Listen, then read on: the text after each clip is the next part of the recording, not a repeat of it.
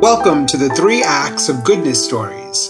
Today, we are going to tell a story taken from the 100 Parables. Let's begin our story called A Home in the Sky. Mr. Summer and Mr. Winter were good friends, though their personalities were entirely different. Mr. Summer was as warm and friendly as the sun.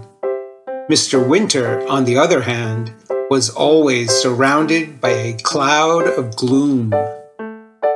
One day, Mr. Winter went to see Mr. Summer. When he arrived at the Mr. Summer house, he thought, such a beautiful home. Wow. It is three stories high, spacious, and comfortable. Mr. Winter was so touched by the sight that he smiled a very rare smile. I am just as rich as Mr. Summer, he thought. I could build a house exactly like this. So Mr. Winter went to an architect. The architect said to him, You want to build a house like Mr. Summers? I also designed his home, so it will be a piece of cake. the architect began drawing up the design and hired workers to do the construction. After the work on his new home had begun, Mr. Winter went to see how things were coming along. He saw the workers digging the foundation and suddenly became concerned. Do you know what kind of house I want? He asked one of the workers. The worker wiped the sweat from his brow and replied, You want a three story house just like Mr. Summer's house. Mr. Winter panicked when he heard this. No. But I just want the third floor.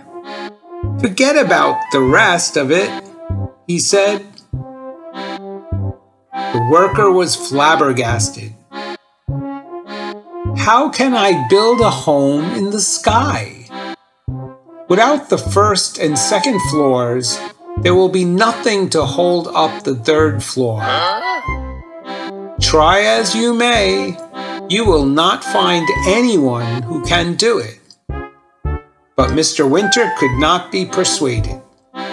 He looked futilely for years and years for someone who could build just the third floor. So, what have we learned from this story? There are people like this among the disciples of Buddha. They long for sainthood, but instead of devoting their lives to the Buddha and Buddhism, they while away their days in idleness. They wish to forget the first three stages of sainthood and go directly to the last stage. Such people are ridiculed, just like the fool above. Hope you liked today's stories. See you back here next Saturday night at 9 p.m. for our new episode of Three Acts of Goodness Stories. Good night, sweet dreams。下个星期六晚上九点，记得再次收听《相好新故事》，下次见。